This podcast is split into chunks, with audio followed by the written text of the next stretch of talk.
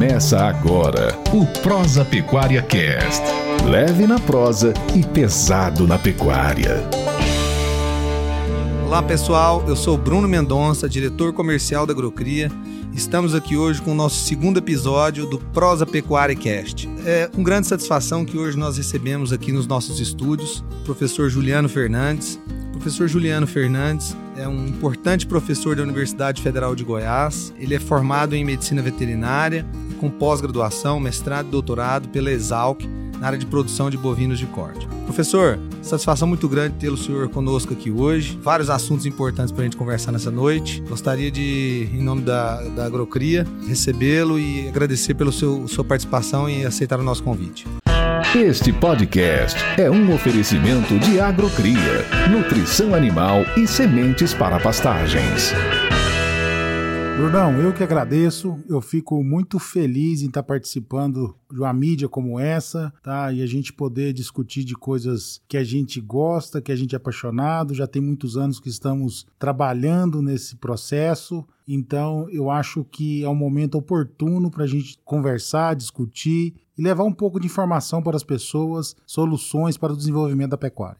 Exatamente isso, professor. O senhor teve uma, teve uma longa carreira acadêmica, né? Formou em medicina veterinária, fez um mestrado, doutorado, passou por todos os processos possíveis de seleção na sua vida acadêmica e hoje faz o, o processo inverso, né? Hoje você é formador de pessoas, de profissionais, é, de sucessores que vão estar aí ocupando importantes cargos na, no futuro do, do agronegócio brasileiro, né? Então, você está no dia a dia, tanto na parte de pesquisa, na docência? Como que você, ao longo desses anos, dentro da universidade, durante o tempo que você também estudou fora do país, né? Você fez um pós-doutorado na University of Nebraska. E durante esse período, o que, que você conseguiu aprender que contribui para que você seja um professor tão dedicado aos seus alunos, às suas pesquisas e, e tão bem quisto, né? Você é um, um, dos professores que os alunos sempre comentam quando a gente encontra, quando, ah, fui, fui aluno do professor Juliano, então você é uma pessoa muito conhecida nesse meio. O que que a sua experiência pregressa na, na academia e na vida, né, trabalhando com, em, em propriedades rurais, em confinamentos, agregou para que você consiga passar esses ensinamentos para seus alunos? Brunão, é muito legal essa pergunta sua, sabe? Eu sempre falo que eu,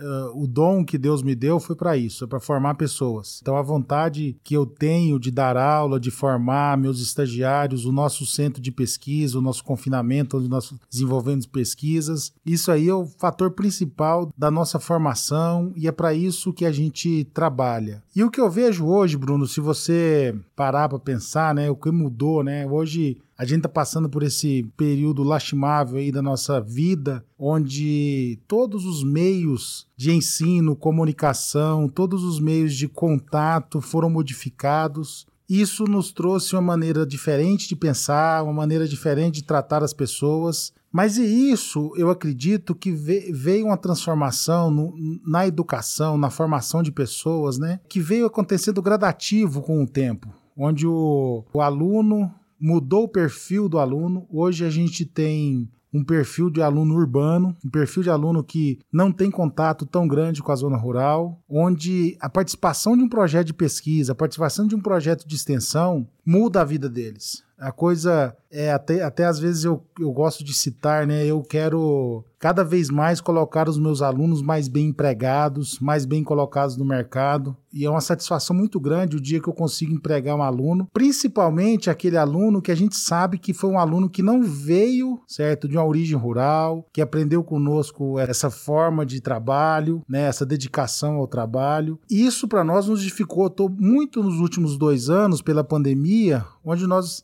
afastamos os nossos alunos. Mas a gente está conseguindo aproximar, conseguindo usar as ferramentas necessárias para que esse aluno tenha motivação, tenha o querer de trabalhar no agronegócio. A gente sabe que a nossa função como educador, como formador de pessoas, informação é muito fácil, né? A formação é o mais difícil, essa nossa função de formador de pessoas, ela é um papel muito importante. A gente sabe que a gente influencia muito as pessoas e isso é um peso muito grande nas costas. Então eu tento passar para esses alunos, Bruno, a cada dia mais as experiências que eu tive como estudante, como palestrante, como participação de projeto de extensão, e sempre falo que eu quero levar meus, para os meus alunos e para o produtor rural, para as empresas, aquilo que a gente está fazendo. Eu acho que isso é o mais importante dentro da academia. As publicações em revistas internacionais, as publicações em revistas nacionais são muito importantes, mas nós temos que pensar que levar isso para o produtor é a nossa principal função. E a gente leva isso de várias formas: através de palestra, através de, um, de uma comunicação como essa, através de formar o aluno que vai para o campo. Então, essa é a nossa principal função é de formação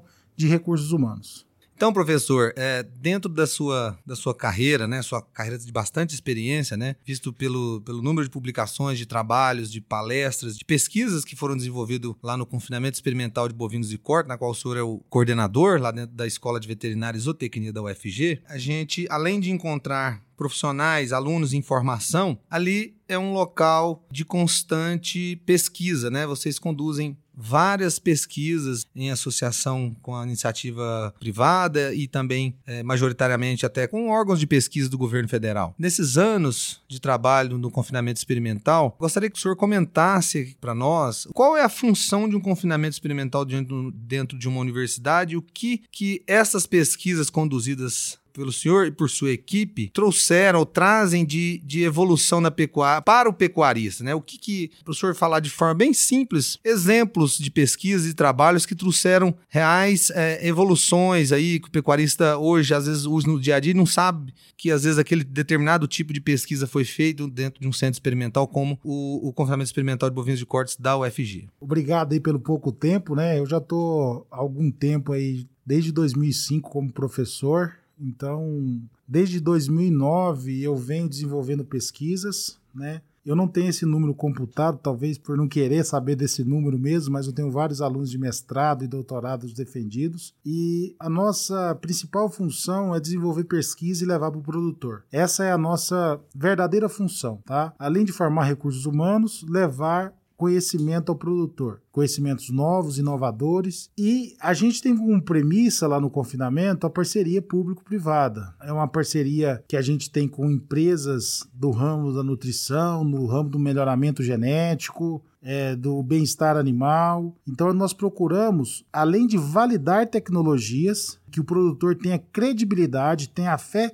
pública de um experimento isento, de um experimento que foi feito por a equipe pública né? A gente também desenvolve pesquisas inovadoras para que novos produtos cheguem no mercado. Então, a nossa função principal é essa: levar para o produtor novas tecnologias. Tenho um prazer muito grande de fazer parceria com empresas para levar tecnologia, porque eu sei que a iniciativa privada tem esse papel de levar tecnologias para o produtor. A iniciativa privada ela está próxima ao produtor. E uma das maneiras de nós da universidade nessa parceria não é só ganha de um lado, ganha de outro. Não, todos ganham. Eu desenvolvo pesquisa, treino aluno, desenvolvo teses e a iniciativa privada tem um papel de levar esses dados até o produtor levar essas informações, que a gente costuma dizer, né, Brunão?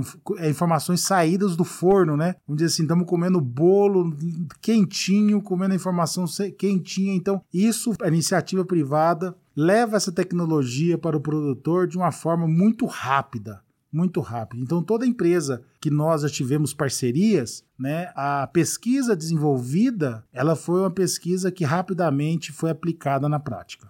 E dentro dessas, dessas pesquisas, eu comento isso porque é engraçado, chega a ser engraçado, né? A velocidade com que as informações hoje chegam, né? Então, ali é um, vamos dizer assim, um nascedouro de informações, de técnicas, de vários trabalhos que são conduzidos ali. E às vezes, muitas vezes, os principais mentores e autores, né? como você é um, um grande exemplo disso, um, um líder da pesquisa na, dentro da UFG, né, e no cenário nacional também, a linha de pesquisa de nutrição de bovinos em confinamento. Então, assim, dentro desse contexto, como que você tem enxergado o mercado de confinamentos no Brasil? Como a gente já disse, você tem uma experiência, a gente fala que você tem pouca experiência, porque a gente está querendo falar, tem uma idade bastante reduzida, você é uma pessoa jovem, é, mas o senhor já tem uma experiência aí quase 20 anos, né, na pesquisa diretamente, se for contar do período que você começou a estudar, tem mais, mas eu vou entregar a sua idade se eu falar exatamente. Então, eu gostaria, assim, de, no cenário internacional, no cenário, no cenário nacional de forma geral, como o senhor tem acompanhado a evolução dos confinamentos, a importância dos confinamentos brasileiros na produção de carne em comparação com outros países, né? Visto que o senhor também frequentemente viaja a trabalho, em pesquisas, tanto para confinamentos do Brasil, mas também muito a confinamentos nos Estados Unidos. Então, como você tem acompanhado essa evolução aí desde o início da sua carreira de pesquisa na área de confinamento? Bruno, é muito legal historiar isso, né? Se eu pego o, a dieta que eu usei no meu experimento de doutorado, tá? Tenho vergonha dela, certo? Por quê? Era um perfil de dieta totalmente diferente que nós temos hoje, né? O Brasil vem alavancando muito a produtividade em confinamento, nós estamos a cada ano melhorando os nossos índices, melhorando a nossa forma de trabalho, melhorando o número de animais confinados. A pecuária ela vem passando por uma transformação muito grande e que a gente passou a ser muito mais profissional quando nós estamos trabalhando em confinamento. As pessoas sempre perguntam, né? Toda vez que a gente faz essas viagens técnicas, toda vez que a gente tem a oportunidade de visitar propriedades, centros de pesquisa nos Estados Unidos, né? E as pessoas perguntam, né? Qual que é a grande diferença do Brasil para os Estados Unidos? A grande diferença, na minha opinião, né, é que os expoentes do confinamento americano, eles estão muito pareados com os expoentes do confinamento brasileiro. Só que lá eles confinam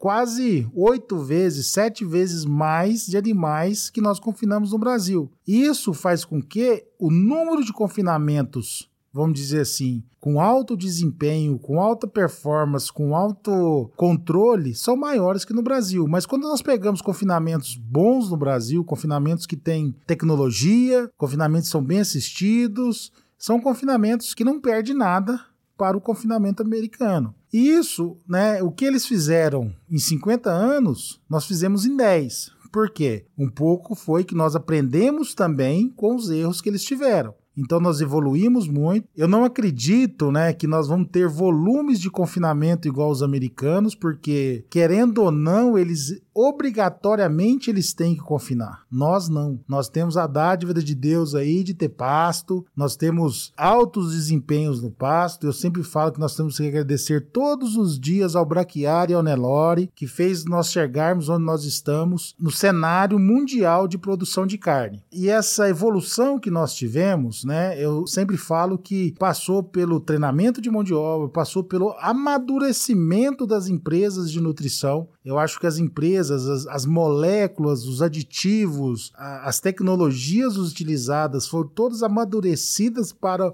o perfil da produção brasileira e fez com que nós tivéssemos um avanço muito grande. Então, com certeza, Bruno, a gente tem menos que evoluído que há 10 anos atrás, que nós estamos chegando a um perfil de confinamento, um perfil de produção muito interessante. E é o perfil nosso. Nós não podemos ficar com esse conceito que nós temos que ser igual ao australiano, igual ao americano, não. Nós temos um sistema de produção que é lindo, né? Um sistema de produção que se encaixa muito bem com o nosso animal. Nós temos que aperfeiçoar? Eu, eu falo assim: temos mas principalmente nós temos que disseminar, nós temos que levar, fazer com que o produtor, nós técnicos, temos essa obrigação de levar ao produtor e mostrar para o produtor que se ele fizer tecnicamente melhor, vai ser mais lucrativo para ele. Se ele investir em tecnologias e ele investir em manejo, investir em coisas que vai dar retorno, em ativos que darão retorno, ele vai ter uma lucratividade melhor. E tem muitas pessoas, né, que sempre culpam, ah, o produtor não faz isso, o produtor não faz aquilo outro. Eu falo sempre o seguinte: a obrigação é nossa.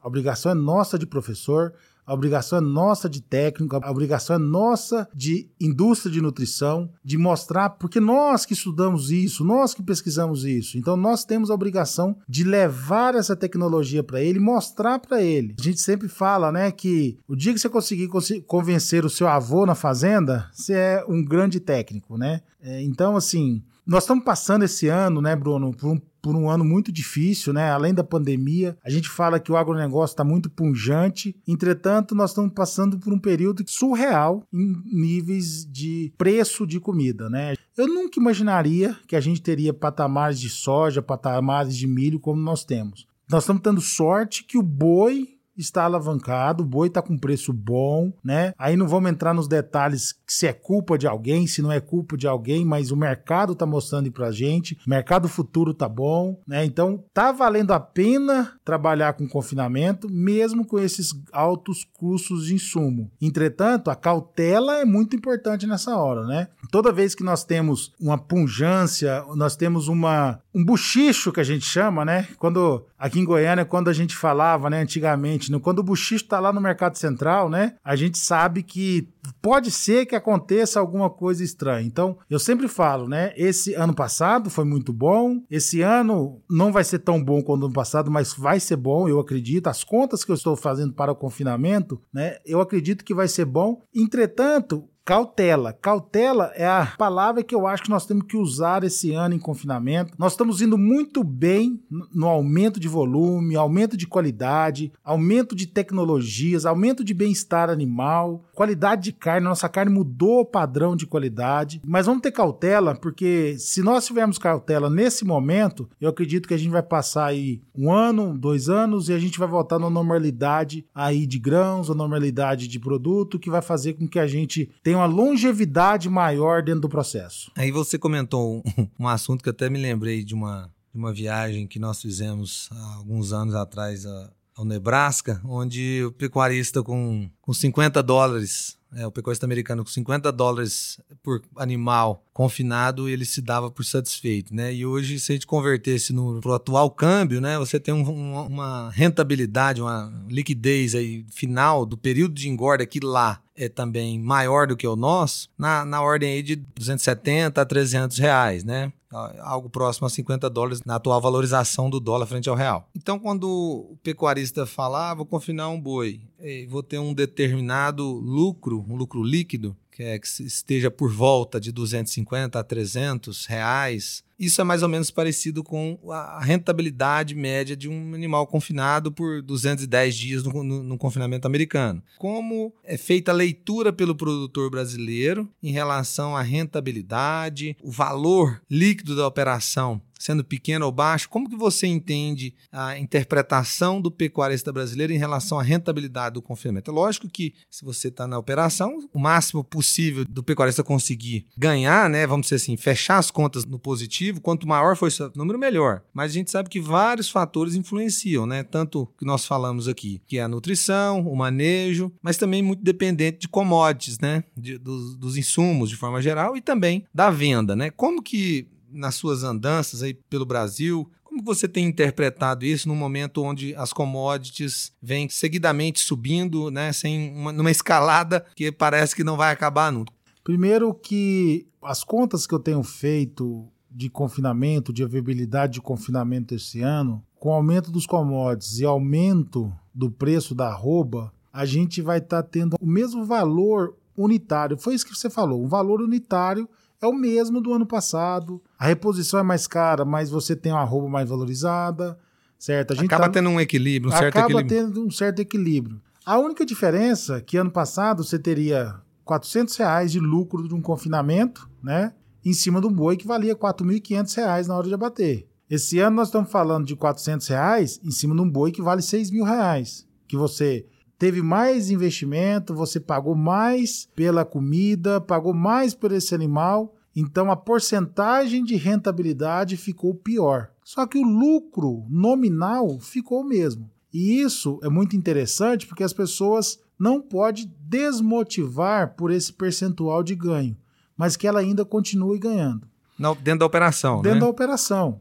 E assim, Bruno, dentro da universidade a gente vira um filtro muito grande, principalmente por pessoas que não são do mercado. Tá? Quando você para vários locais que a gente já visitou fora do Brasil, você pega pessoas, produtores, confinamentos que já está na quarta geração da família. O cara, é, como diz aqui no Goiás, né, trocou os dentes debaixo de um confinamento. Né? O cara cresceu dentro do confinamento. Então, esse perfil de produtor é o que nós temos nos Estados Unidos, que nós estamos criando isso no Brasil. Agora, quando eu falei do filtro, por quê? Esse ano com o preço de arroba punjante, né? A mídia colocando que a arroba só está subindo, a carne está cara, commodity está muito bom, certo? O que que acontece? Né, eu recebi né, várias pessoas na universidade querendo começar a confinar. É, industriais, empresários, empresários do ramo de saúde, certo? Onde, é, infelizmente, é um ramo que está muito lucrativo pela nossa pandemia, certo? As pessoas querendo confinar, querendo sair do mercado porque está vendo boi muito pujante. No, novos entrantes, né? Novos entrantes da pecuária, né? Pessoas querendo confinar 30 bois, 40 boi, certo? E isso faz com que o mercado fica muito promíscuo, o mercado fica muito ruim para o profissional, o profissional de pecuária, né? O, o cara que já está nas gerações ali produzindo, aquele produtor que já vem, já passou para o filho, está passando para o neto. E não é simples. Mexer com boi não é simples, não é ah, vou comprar boi, vou botar na ponta do lápis, fazer conta. O cara, quando ele faz a conta de tudo, fica lindo, maravilhoso, né? E aí você tem que ter, que o americano fala, né? Que é o call sense, né? Que é o senso do boi, que é ser o feeling de sentir o boi. É, eu me preocupo muito, sabe? Dos aventureiros da pecuária. Esses aventureiros da pecuária, certo? Ele, ele não faz um mal só para o mercado, ele também faz um mal para ele mesmo. Então eu sempre faço conta para eles, mostro para eles que você precisa de ter um feeling para o boi, você precisa de ter a paixão do boi e precisa virar boiadeiro, né? O cara tem que virar boiadeiro, o cara tem que aprender a mexer com boi. Essa questão da paixão pela pecuária, ela, ela é, realmente ela é passada de geração para geração, né? Existem famílias, né, e, e, sucessores que já vêm aí de três, quatro gerações, enquanto que nos países onde a pecuária já tem uma história maior, você já tem sexta, sétima geração, né? Então, nós estamos de certa forma, somos mais novos na produção pecuária em larga escala, como somos hoje, mas como você bem disse no início, nós também aprendemos com os erros dos americanos, principalmente, né? Que são aqueles que estão à nossa frente. Mas quando se fala em novos entrantes, esse assunto ele está sendo bastante discutido e até gostaria de voltar nele mais um pouquinho, porque no momento onde a, a taxa de juros os investimentos em ativos bancários, em aplicações, a própria poupança parou de ter uma valorização que era considerada pequena, mas que acompanhava, de certa forma, o mercado, deixou de ter valor ou teve uma valorização inferior a outros negócios, como é um exemplo disso, a valorização do mercado imobiliário, né, de terras de forma geral, e, lógico, da agricultura e pecuária. Você tem acompanhado isso, isso dentro da universidade e nas, nas fazendas que você vai com seus alunos para aulas? E aí você tem. O que o pecuarista tem falado dessa sobrevalorização da agricultura perante outros investimentos e negócios? E como que isso. Porque eu acho que acaba isso impactando exatamente nesses novos entrantes. Né? Como que, que dentro da academia é, vocês estão enxergando isso? Bruno, meu avô, tá? Vou historiar um pouco a minha vida, né? Meu avô era pecuarista, certo? É, assinava, fez até terceira série, fazia assinava o nome dele e ele tinha um, uma frase, né? Não existe boi bom e boi ruim. Existe negócio bom e negócio ruim. Então, quem sabe disso é quem conhece de boi. Quem sabe disso é o cara que vive do boi, o cara que está ali dentro do boi. Então, o cara que entra sem ter conhecimento de boi, o cara que entra sem ter condições de fazer uma análise fria do boi, né? uma análise é, de conhecimento mesmo, certo? Eu tenho muito receio, tenho, eu peço que tenham muito cuidado, porque não vai conseguir perdurar no negócio, certo? Apesar de que nós enxergamos hoje, algum tempo já aconteceu no Brasil, certo? Algum tempo nós já vimos exemplos frustrantes de pessoas do mercado financeiro investir em confinamento, investir em, em sistema de produção. Só funcionou aquele que tinha aquela pessoa de boi dentro da operação. Aquele que não tinha pessoa de boi, que o cara era só na, na matemática, guardava o boi em planilha de Excel, não teve sucesso. Ainda nós temos a pecuária, certo? Como sendo uma atividade que depende muito da arte, ela depende muito do feeling, ela depende muito do gostar, ela depende muito da pessoa estar tá antenada, ligada. Por quê? Porque É paixão, é paixão. É, e eu não falo isso, não é por questão minha, não é por questão da empresa, de empresas, não é por questão é, da universidade, mas é para a pessoa mesmo ela tem que tomar muito cuidado. Mas, mas nessa, nesse ponto aí que você chegou, isso cabe muito, então, porque provavelmente esses novos entrantes sempre vão acontecer. Em todos os outros negócios acontece, igual tem novos entrantes na, no segmento de pecuária, de agricultura, tem na área de engenharia, na parte de construção civil, na parte imobiliária, em todo, na indústria, com certeza isso acontece, esses movimentos de migração de investimentos. Mais um ponto, assim, eu estou citando isso porque eu acredito que mais um ponto importante da formação de novos profissionais, né, tem a universidade, né? Exatamente porque muitos desses novos entrantes que a gente conhece, que, que são de sucesso, são aqueles que normalmente tiveram apoio de profissionais bem, bem formados, que estudaram em escolas que deram a condição para que ele sendo ou não de origem rural, tivesse condição de ser exposto a uma condição de, de da pecuária, conhecer a pecuária né, durante a, a faculdade, principalmente. E essas pessoas são exemplos de pessoas que vieram para ajudar esses investidores. Tenho certeza que você deve ter vários exemplos de, de ex-alunos que entraram em projetos como esse, né, com investidores e acabaram incorporando exatamente esse espírito que você, né, de viver o boi, né, de saber o que, que é o, o boi, de ter a vida do boiadeiro e gerar divisas para esses grupos de investidores, né? Essas, essas famílias não tão tradicionais da pecuária, mas que por algum motivo ou outro entraram e obtiveram sucesso. Então, ou seja, é, nós estamos falando aqui que a pecuária é muito dependente de pessoas, né? De pessoas bem, bem estudadas, bem formadas, com princípios básicos. A pecuária é muito ligada Bruno, à confiança também, né, Bruno? Bruno, eu tive um professor é, de suinocultura, o professor Yuri Sobestians, com uma sumidade em suíno, né? Faleceu alguns anos agora. É, o professor Yuri sempre falou, no livro dele tem isso muito bem escrito, isso eu gravei para minha vida, né? Que é muito fácil você copiar tecnologia e é impossível você copiar pessoas. Então, nós precisamos de formar essas pessoas, nós precisamos de colocar pessoas no mercado que tenham esse feeling, que tenham essa vontade de crescer, porque o mercado pede. Eu acredito que cada vez mais nós vamos ter mais investidores financeiros no boi, pessoas que só querem saber de números, pessoas que só querem ver a última linha, como o pessoal fala, saber qual que é a taxa interna de retorno, qual que é, é, é o, resultado. o, resultado. do negócio, o que sobrou no, no fim da história. Mas nós precisamos do cara lá que tem o senso do boi, o cara que tem o, o feeling do boi, que esse cara que vai, esse profissional, né, homem, mulher, certo? Que vai tocar o negócio lá na fazenda. E, e esse profissional que vem das universidades, né, como é, como lá a Escola de Veterinária e Zootecnia da UFG, também vem de várias outras universidades pelo, pelo país, e muitos deles estão na indústria também, né, professor? Então, a gente sabe que existem grandes profissionais e que têm uma carreira consolidado na área comercial e, e, também na área técnica, porque deram exatamente esse tipo de orientação, treinamento para os investidores, para a equipe de trabalho na fazenda. Então, assim, a, a formação de pessoas está muito inserida no sucesso de uma determinada atividade pecuária. Né? Então, tanto na parte é, de administração rural, mas também na parte de apoio, na, na parte de, indicação de produtos, tudo isso vai lá impactar na última linha do, do resultado, correto?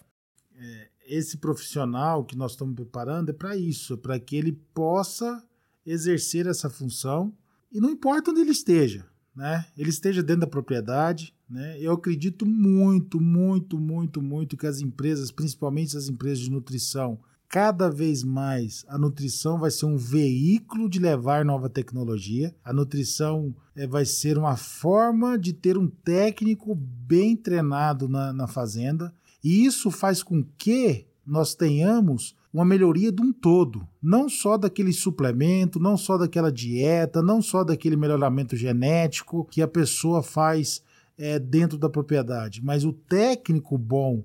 Hoje não existe mais, Bruno. Você está inserido, você é diretor de uma grande empresa, você sabe que o técnico hoje, tirador de pedido, copiador de rótulo, isso não existe mais.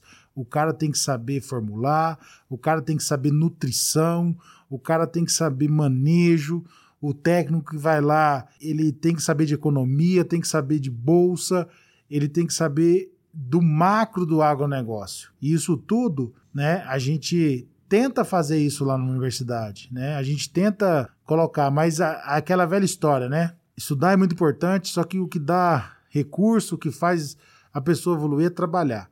Né? Tem que trabalhar, trabalhar, trabalhar. Esse é o, é o sucesso do, do, do, profissional. Então, como eu falei anteriormente, né, o que a iniciativa privada, o que, que as empresas de nutrição, o que, que as empresas de aditivos fazem por levar tecnologia para o mercado, isso aí as pessoas às vezes criticam que é só ganho financeiro, ganho financeiro, mas eu acredito que ela tem uma, uma, um papel importantíssimo em levar esse produto para o mercado, levar essa tecnologia. E quando eu me formei, quando eu terminei meu doutorado, Bruno, isso foi alguns anos atrás, as oportunidades que nós tínhamos na indústria era muito pequena, muito pequena, principalmente porque não tinha tinha aquele conceito assim, fez mestrado, doutorado é acadêmico, vai virar professor, né? Tem o seu exemplo, tem vários exemplos de doutores formados em universidades renomadas nacional e internacionalmente, que hoje estão presentes no campo, levando tecnologia, discutindo de igual para igual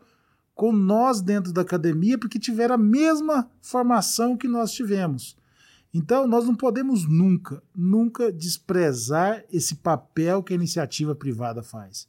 Isso está muito enraizado em países mais desenvolvidos. O técnico da empresa, ele é pago pela empresa, só que ele está fazendo todo o trabalho para melhorar os ganhos, melhorar o rendimento dentro da propriedade daquele cara que está adquirindo aquele produto. Seria um brinde que a empresa faz é treinar seus técnicos, é colocar seus técnicos cada vez mais treinados, contratar alunos, né? Hoje eu sempre falo que meus alunos, graças a Deus, eles são frutas que não caem no chão. Por quê? Sempre tem uma empresa aparando ele lá porque quer contratar, porque eles sabem que eles são bem treinados. Então a empresa quer esse aluno mais bem treinado, a empresa quer formar o seu profissional, que a gente sabe que depois que ele entra no mercado, ele começa a entrar na mesmice se ele não tiver, não tiver ânsia de aprender, de crescer. E a empresa hoje, a gente enxerga várias empresas cobrando isso, até bonificando pessoas para que ela cresça tecnicamente. E no final, quem vai ganhar mesmo é o produtor final, é aquele que está lá na outra ponta. Exatamente. Então, assim, a gente acaba voltando no assunto inicial, né, da, da, da, nossa discussão aqui hoje, da nossa conversa, né? Pessoas, né? Na pecuária, não, que não é diferente de nenhum setor produtivo, né? O setor primário, ele é muito dependente de pessoas, né? As pessoas fazem toda a diferença. A qualidade das pessoas, a disponibilidade, a dedicação, e é lógico que isso tudo passando por uma boa formação, isso sem dúvida vai impactar no resultado final, né?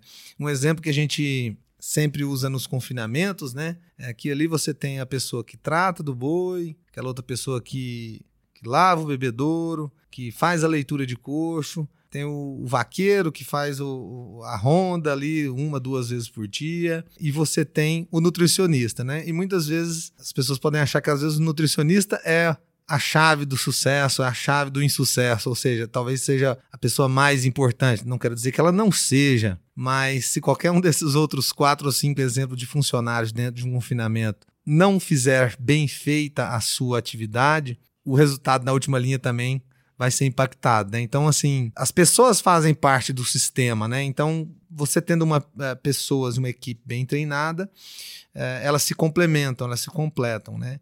Então, eu gostaria, assim, para finalizar a nossa conversa de hoje, gostaria que você abordasse sobre essa, essa importância das pessoas dentro de um confinamento. Né? Porque ali dentro de um, uma, uma leitura de coxo, que muitas pessoas podem entender como uma atividade simples, ali talvez você tenha uma das pessoas mais importantes de toda aquela roda, que gira, que não para, que é 24 horas, não tem dia santo, é, não tem feriado, não tem Natal, não tem dia de chuva, dia de frio, e, e, é por isso que até se fala muito, tem se falado muito, né? Que o agro não para. Eu costumo dizer que a pecuária também não. Então a pecuária não para, né? Lógico, a pecuária está dentro do agro, está inserida no agro, mas a, a, a pecuária, de forma geral, é muito dependente de pessoas, professor. É um negócio que eu trabalho muito com meus alunos e trabalho muito com, com as histórias que eu conto, né? Para meus alunos, é que todos são importantes, né? Eu, tive, eu estava com um amigo recentemente, né, que bonificação na fazenda dele, um exemplo muito simples, né? Todo mundo bonifica o vaqueiro, bonifica o peão, né? Ele bonifica o, o cara por desmama de bezerro. Quem desmama mais bezerro tem uma bonificação no final do ano, como toda empresa faz, né? Essa empresa, ela bonifica as mulheres do peão, do vaqueiro, que é mais eficiente. Porque eles acreditam que elas também estão envolvidas no sistema, tá?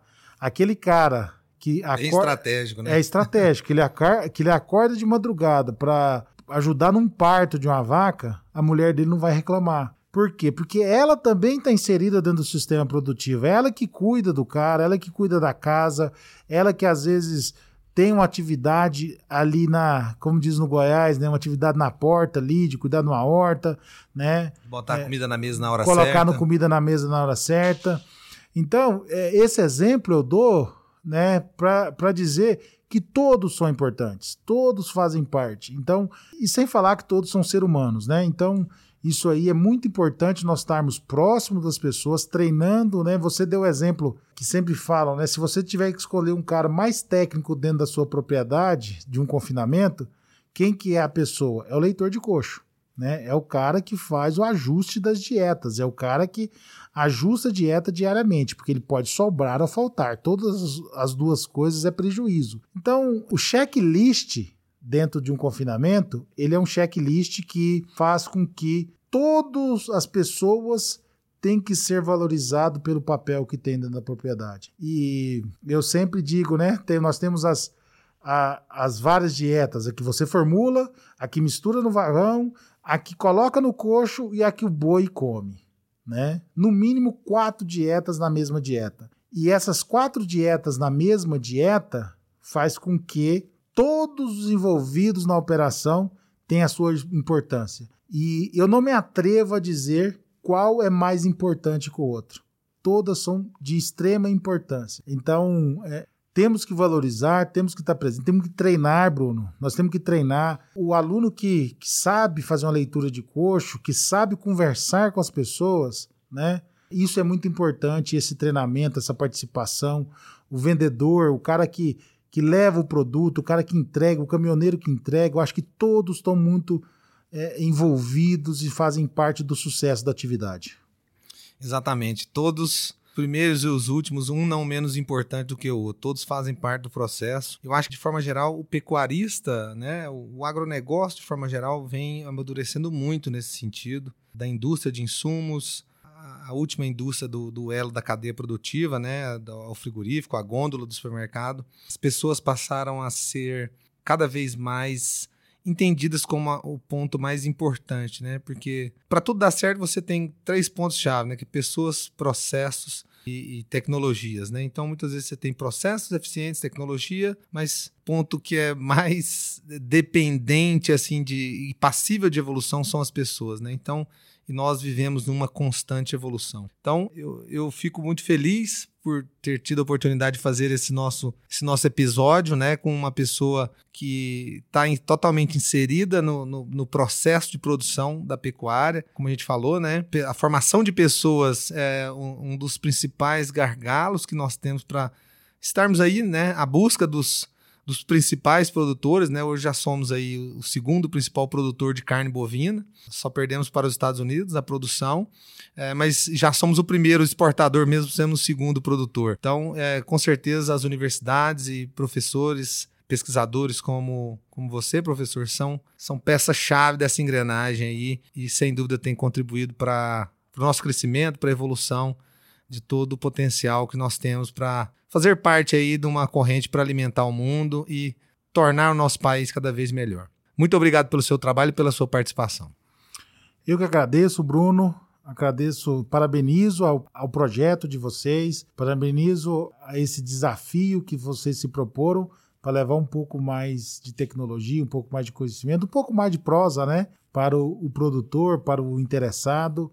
Né? E sempre digo que nós da universidade nós somos, principalmente nós da, da veterinária, da zootecnia, do, da agronomia, nós professores, né, nós também somos agro, né? Nós também estamos inseridos no agronegócio, não só como educadores, mas todo esse, esse agro punjante que nós estamos no Brasil interfere no nosso trabalho, na qualidade dos nossos alunos, qualidade das nossas pesquisas.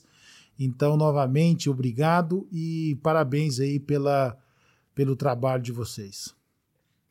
Então, professor Juliano, eu gostaria de mais uma vez agradecer é, por estar conosco aqui no nosso segundo episódio do Prosa Pecuária Cast. É, sua participação muito importante aí, né, para a gente levar aí para os nossos ouvintes, né, a importância que uma universidade, uma instituição formadora de pessoas e um, e um, professor, né, é, tem uh, no desempenho do agronegócio brasileiro, porque sem a universidade, sem professores e pesquisadores com trabalho igual ao seu, nós com certeza estaríamos aí com maiores dificuldades ainda que já, já temos hoje na formação de pessoas. Então, graças a esse trabalho, a gente vem conseguindo se destacar ano após ano, uh, os treinamentos, as pessoas cada vez vem melhor preparada para o mercado e isso, sem dúvida, eleva o nosso nível é, e eleva a nossa produtividade. Então, gostaria de agradecer e agradecer também a todos aqueles que estão nos ouvindo, né?